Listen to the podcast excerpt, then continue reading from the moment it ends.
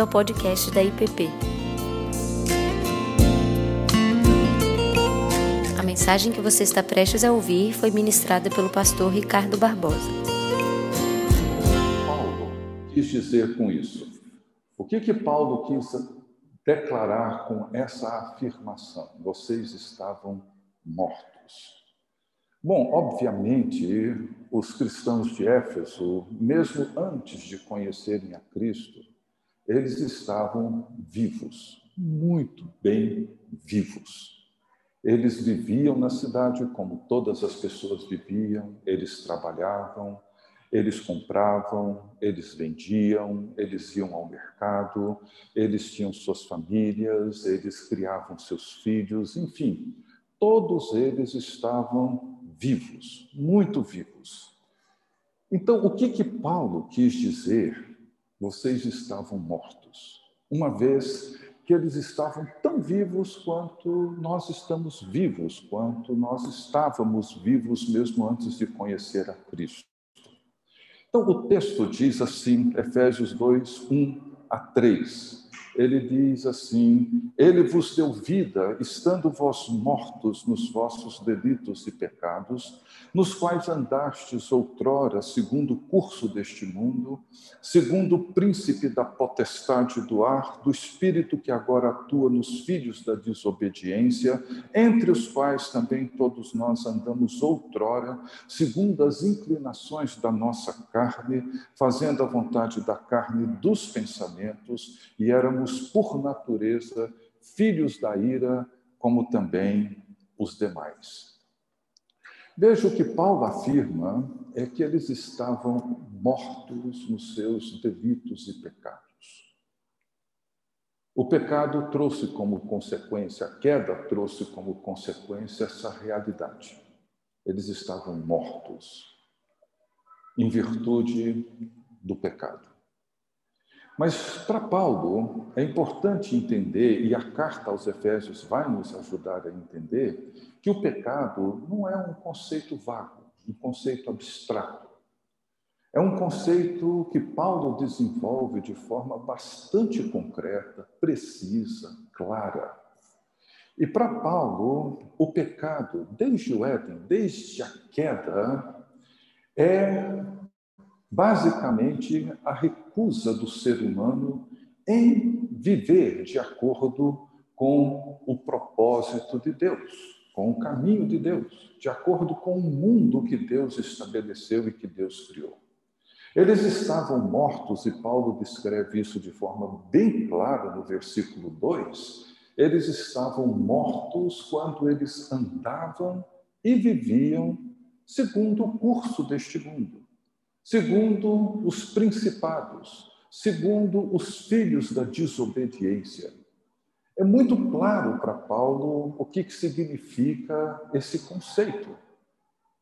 Ou seja, toda vez que vivemos, andamos, agimos, pensamos de acordo com que a nossa cultura, com que a realidade circundante, de acordo com o mundo que nos envolve. Todas as vezes que nós vivemos, agimos, pensamos de acordo com o curso, com o fluxo da cultura que domina o mundo que nós vivemos, de acordo com os poderes que atuam na nossa sociedade, na nossa cultura, no nosso mundo, todas as vezes que os nossos pensamentos, os nossos hábitos, os nossos valores, as nossas vontades vão sendo moldadas e determinadas pela cultura, pelo mundo que nós vivemos e não por Deus, esse isso para Paulo significa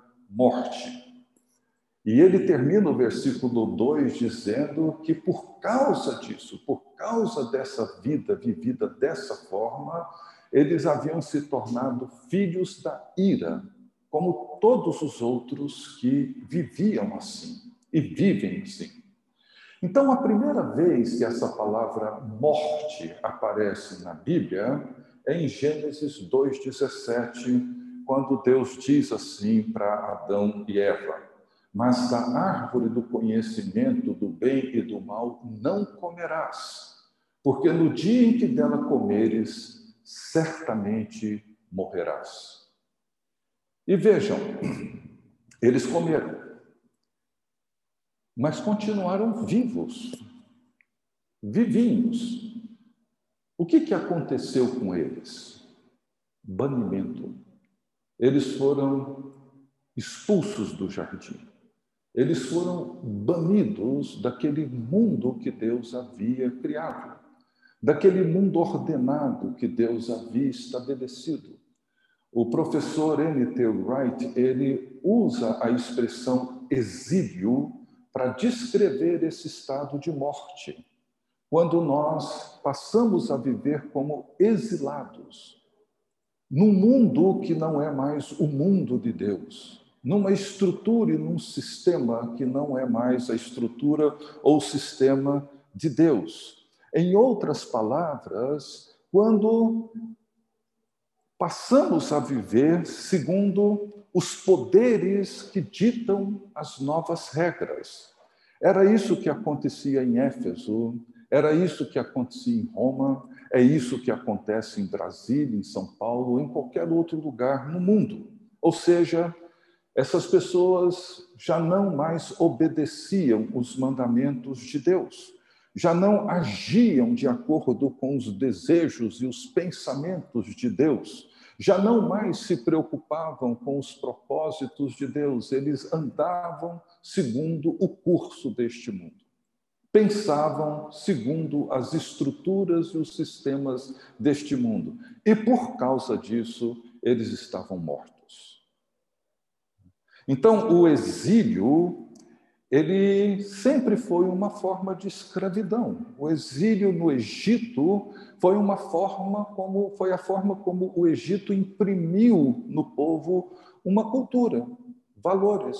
Quando Moisés é chamado por Deus na sarça ardente, a longa peregrinação de Moisés em libertar o povo e conduzir o povo até a Canaã, recebendo os mandamentos de Deus, Moisés precisava, nesse longo caminho, como todo povo hebreu que ficou escravizado no Egito, eles precisavam deixar de ser egípcios para se tornarem povo de Deus.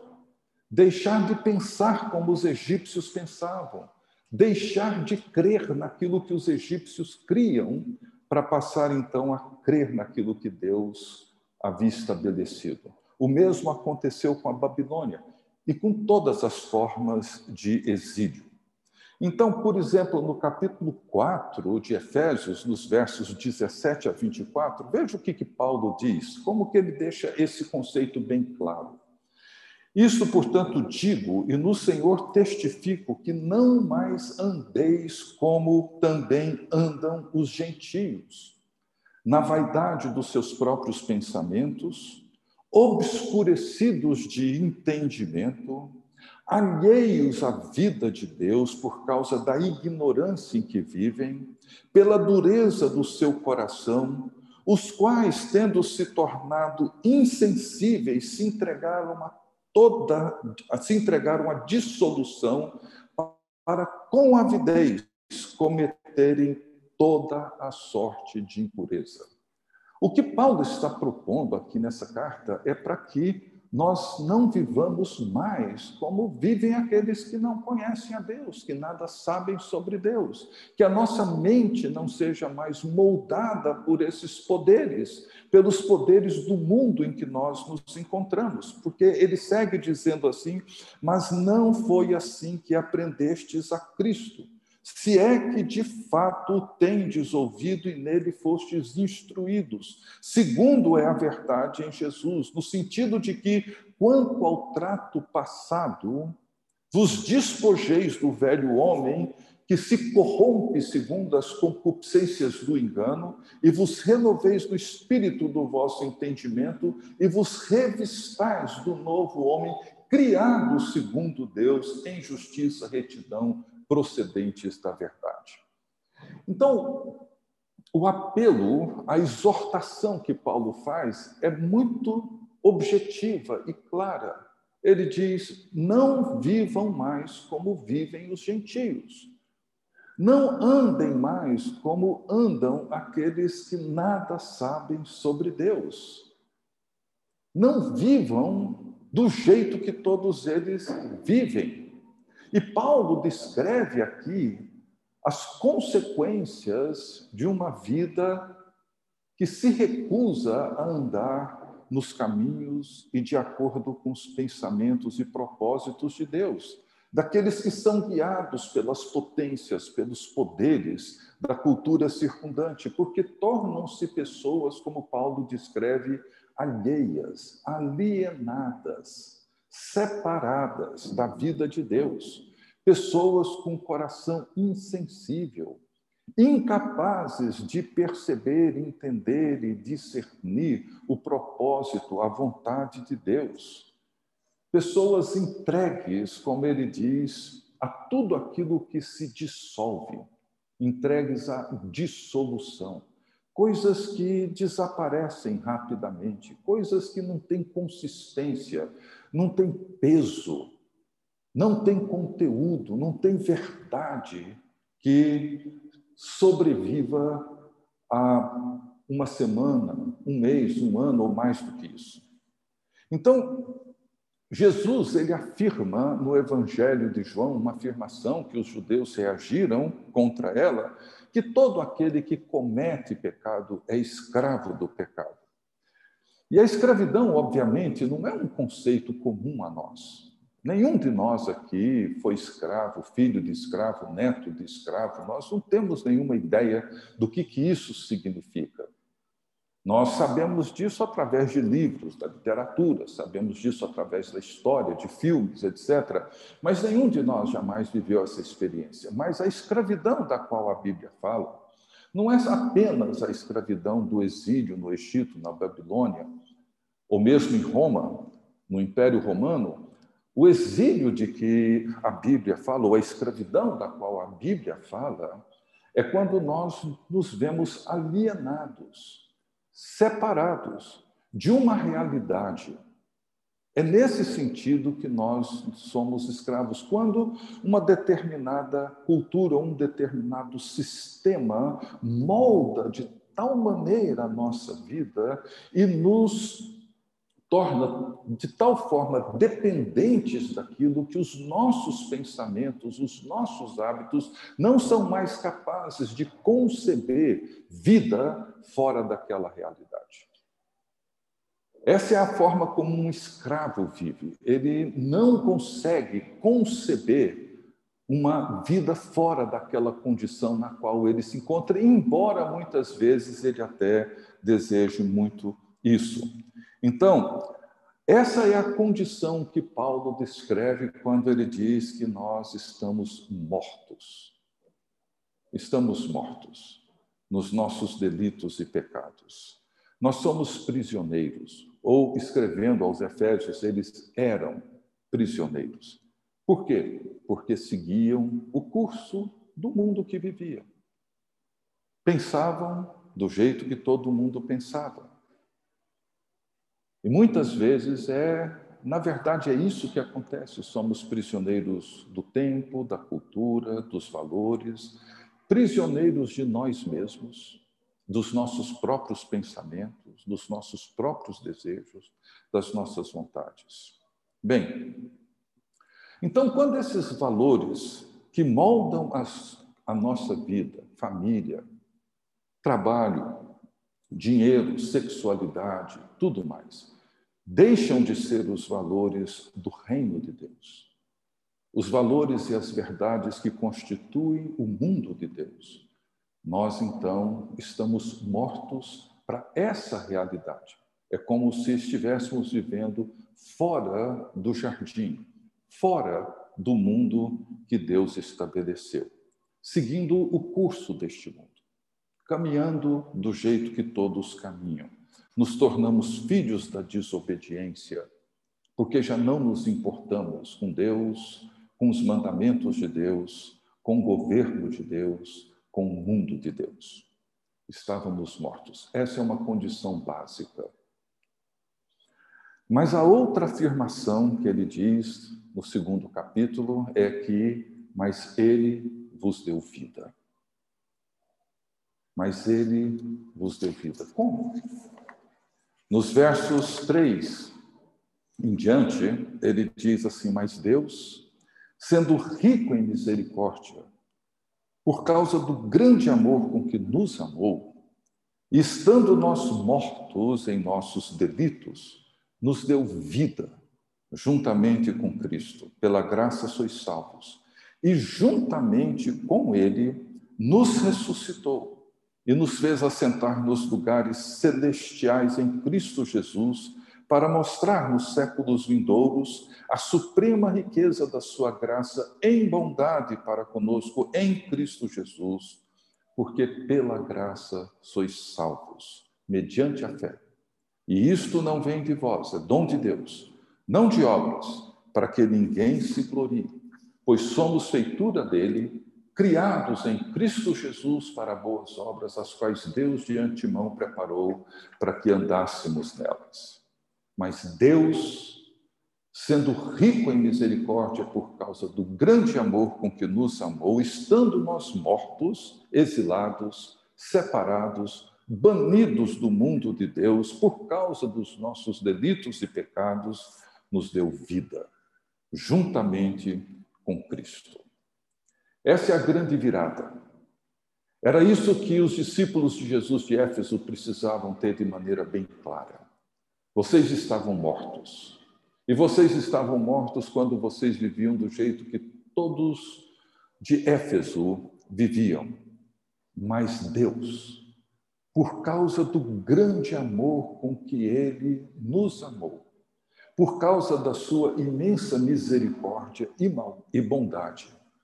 Mesmo estando nós mortos, exilados, separados de Deus e do mundo de Deus, ele nos deu vida juntamente com Cristo. Zoe é a palavra que Paulo usa para vida, não é bios, não é a vida biológica, não é uma mera existência humana. Zoe é a vida, a vida de Deus, a vida de Cristo. Ele nos deu essa vida e afirma que, pela graça de Deus, nós somos salvos. E ele, então, já na abertura da sua carta, ele nos ajuda a entender essa expressão extraordinária da misericórdia e do amor de Deus em Cristo Jesus ele afirma no versículo 7, dizendo que no qual, em Cristo, temos a redenção pelo seu sangue, a remissão dos pecados segundo a riqueza da sua graça. Veja como Paulo escolhe de maneira bem precisa os termos que ele quer usar. Nós temos a redenção. Essa palavra redenção que descreve o ato de salvar, de redimir, de resgatar, ele tem a ver com o contexto da escravidão. É uma palavra ligada a essa realidade na qual nós nos encontramos sem Cristo, escravos, presos, andando segundo o curso do mundo, segundo as potências, os principados, os poderes que atuam no mundo que nós vivemos. É o que Deus fez com o povo escravizado no Egito. Eles foram salvos pelo sangue do cordeiro nos umbrais das portas. É o símbolo que nos ajuda a entender hoje a ceia do Senhor. Eles foram salvos, como disse o, diz o reverendo Timothy Keller no livro dele, A Cruz do Rei. Ele diz que naquela noite no Egito, em toda a casa do Egito você iria encontrar ou uma criança morta ou um cordeiro morto. Em toda a casa. O juízo de Deus foi sobre todas as casas do Egito. Todas as casas. Aqueles que se submeteram a Deus, creram nele e colocaram o sinal nos umbrais das suas portas com o sangue de um cordeiro imolado simbolizando aquilo que Cristo no futuro faria por todos nós, eles foram salvos. E isso aconteceu entre a nona e a décima praga. E no final da décima praga, esse povo sai liberto. Esse povo não teria condições de se auto-libertar. Não só pela força e o poder do Egito e do Faraó, mas também em virtude de todo o condicionamento que a escravidão produziu na mente, nas emoções, em todo o sistema de vida que eles desenvolveram. Então, eles foram salvos, eles foram redimidos, eles foram resgatados. Essa é esse é o princípio que Paulo apresenta no versículo 7. Nele, em Cristo, nós temos a redenção pelo sangue de Cristo, não pelos nossos esforços, não pelos nossos méritos, não porque somos pessoas boas, não porque tivemos uma boa formação. Deus intervém e salva. Somos redimidos e salvos por causa de Cristo, pelo sangue de Cristo derramado na cruz do Calvário, pela sua morte substitutiva. Ele fez isso voluntariamente, fez isso porque ele nos ama. Ele fez isso em virtude da sua grande misericórdia por nós, e isso é o que Paulo chama de graça.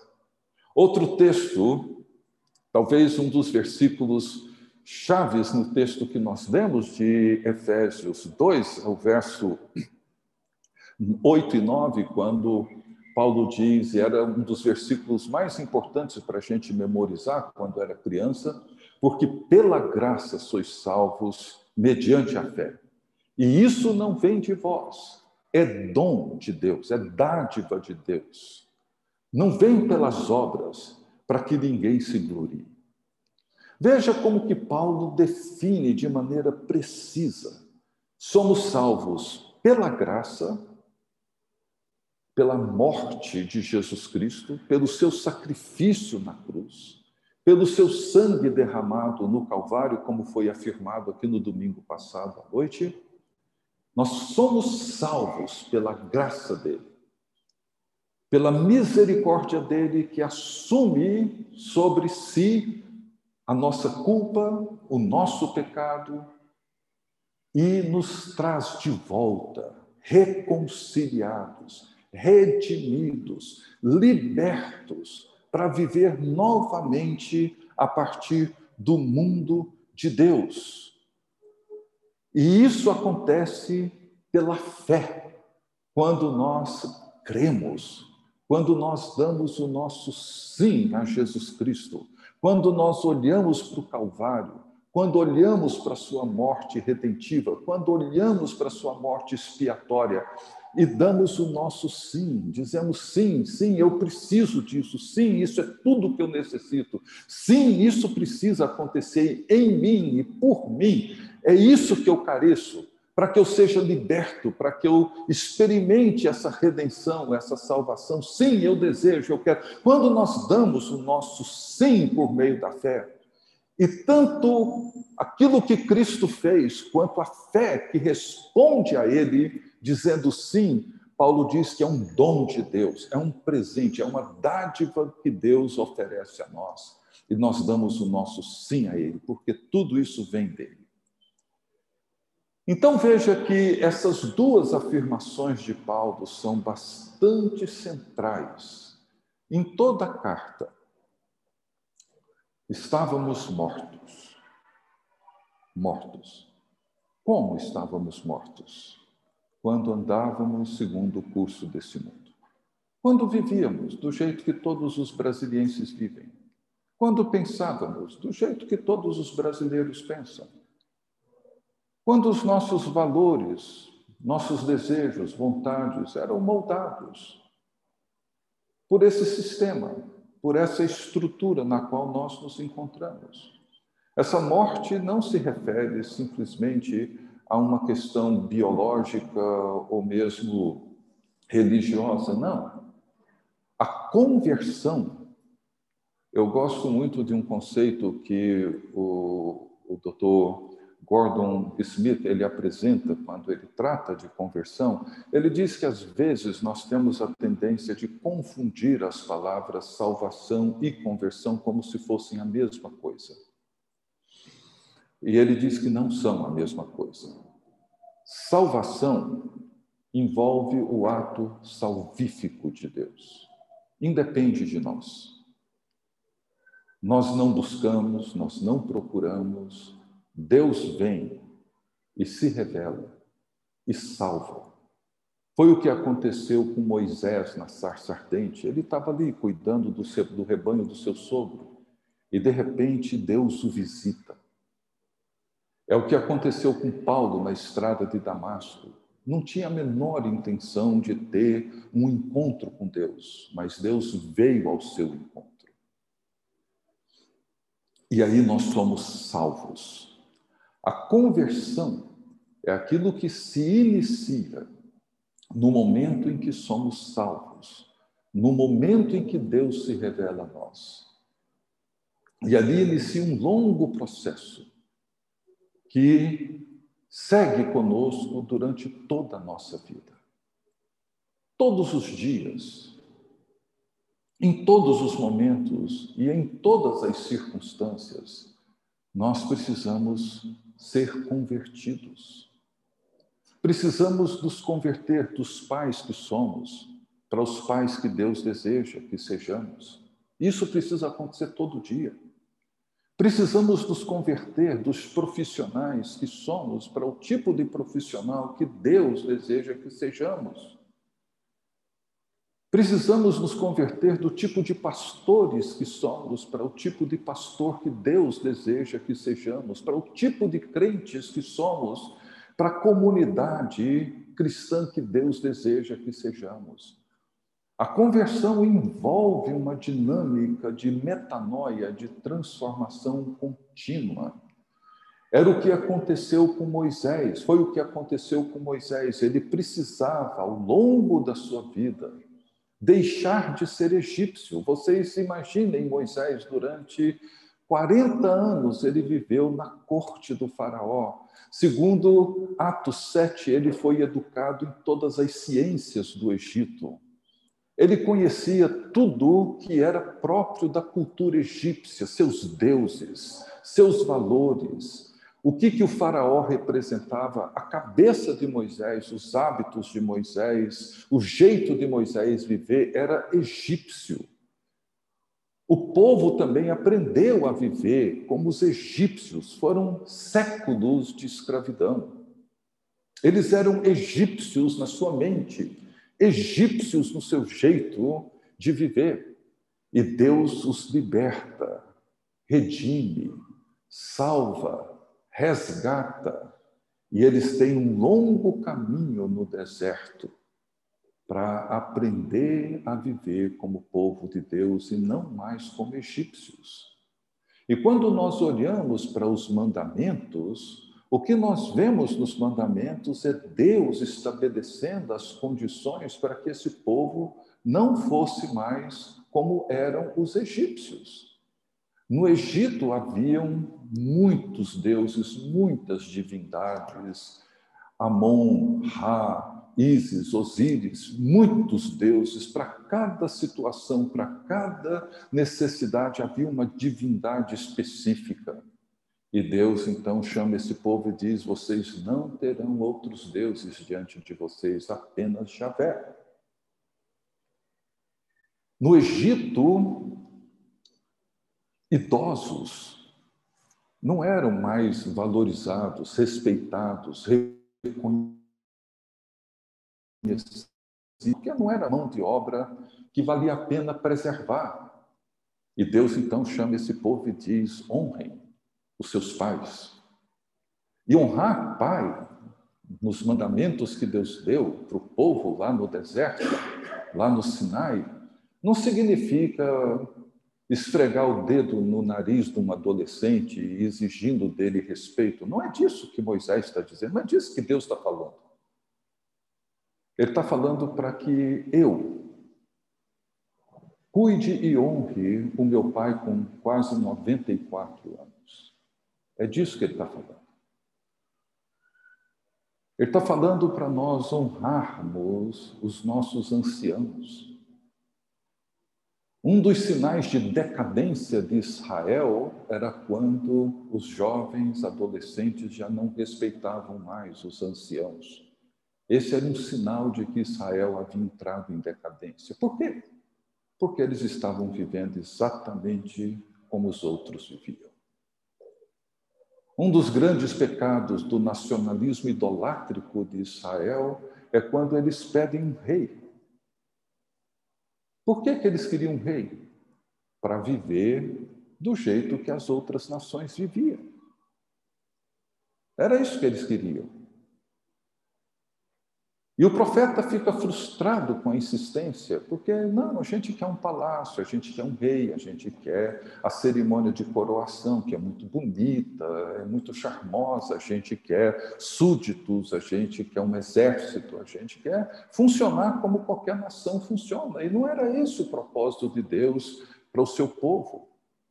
E quando Deus diz para o profeta deixar eles seguirem adiante, Deus disse: olha eles não estão rejeitando a você, eles estão rejeitando a mim, para que eu não governe sobre eles.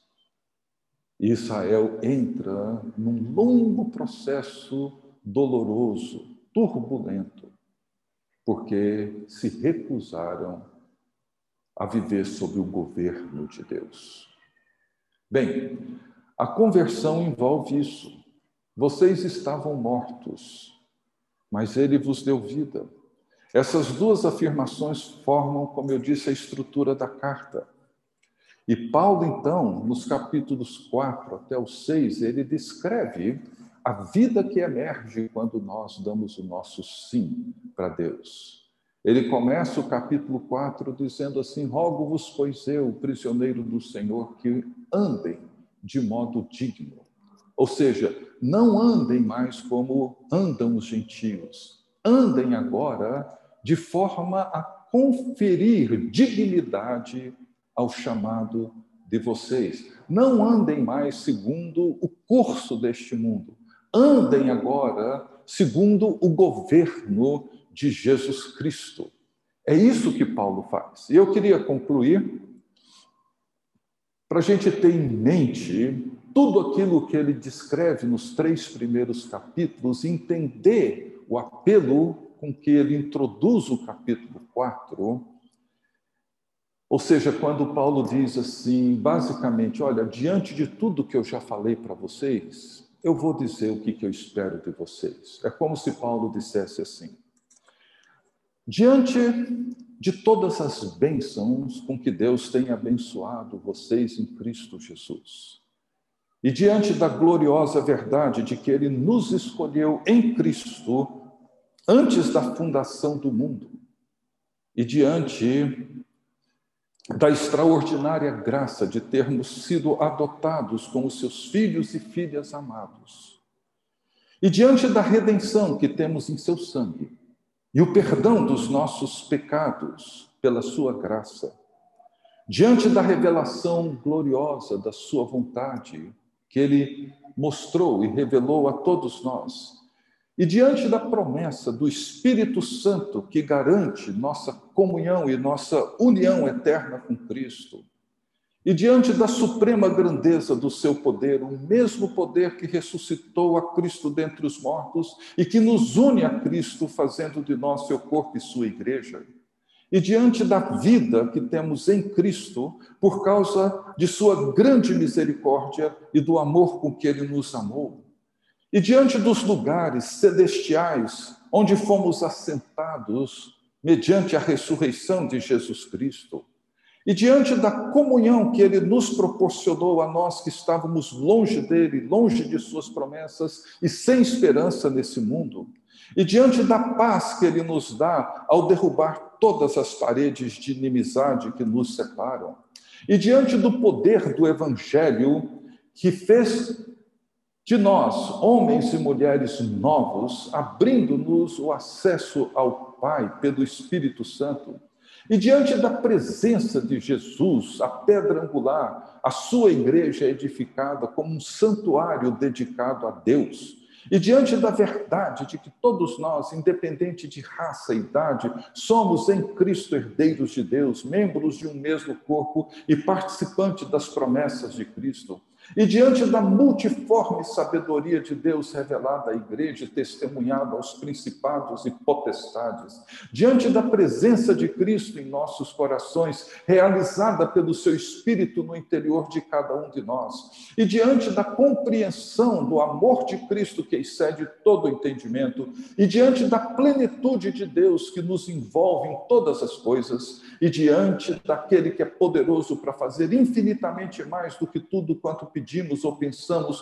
conforme o seu poder que opera em nós, e diante da glória oferecida a Deus na igreja, em Cristo Jesus, por todas as gerações e para todos sempre, diante de tudo isso, eu quero dizer agora o que eu espero que vocês façam e como eu gostaria que vocês vivessem. Rogo-vos, pois eu, o prisioneiro no Senhor, que andeis de modo digno desse chamado glorioso. Era isso. Que Deus abençoe a todos, que Ele nos ajude a não mais andar como andam os gentios, aqueles que nada sabem de Deus, mas andar como quem responde com dignidade o chamado de Deus. Deus abençoe a todos. Não sei como é que funciona aqui com pergunta, com alguma coisa assim, ou se não tem jeito e a gente encerra, não sei. Alguém me orienta?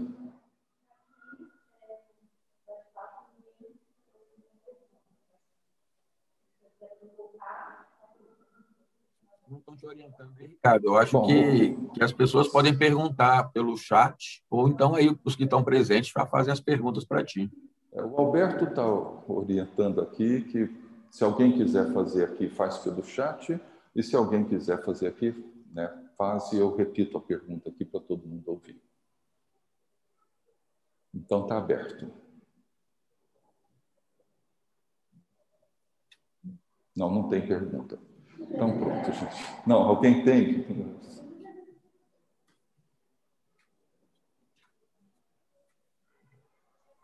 Bem, Alberto, eu só queria não dizer, tem. pastor. Nem... Sim?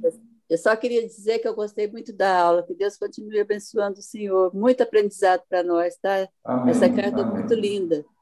Amém. Obrigado.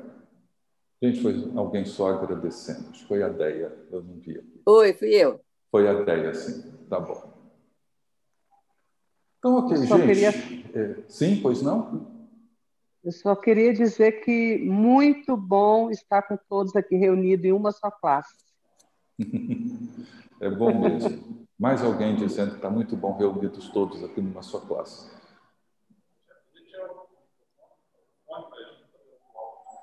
Como é que é? Ah, sim. Dá o microfone, pode ouvir.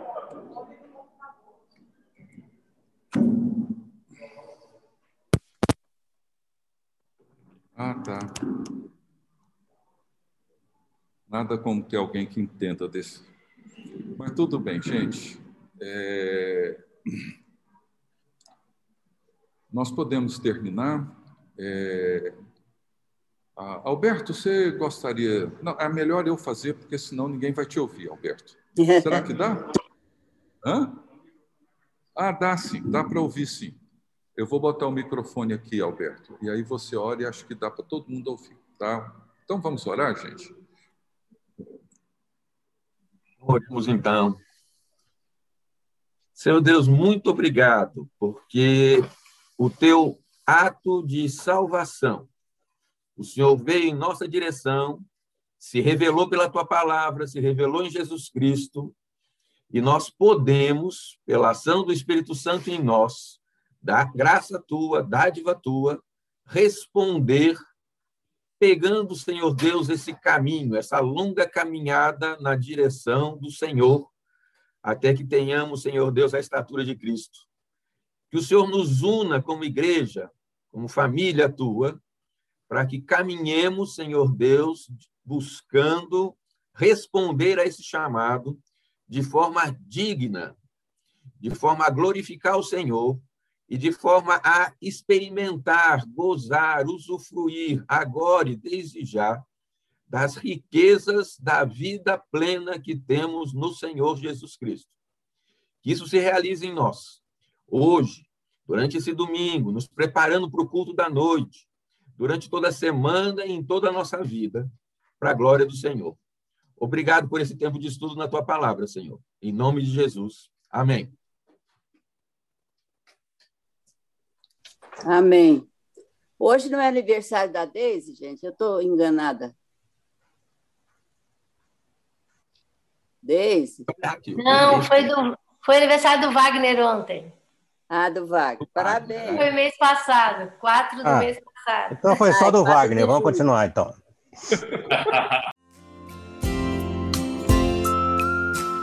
Você acabou de ouvir o podcast da IPP. Para saber mais, acesse nossa página em www.ippdf.com.br.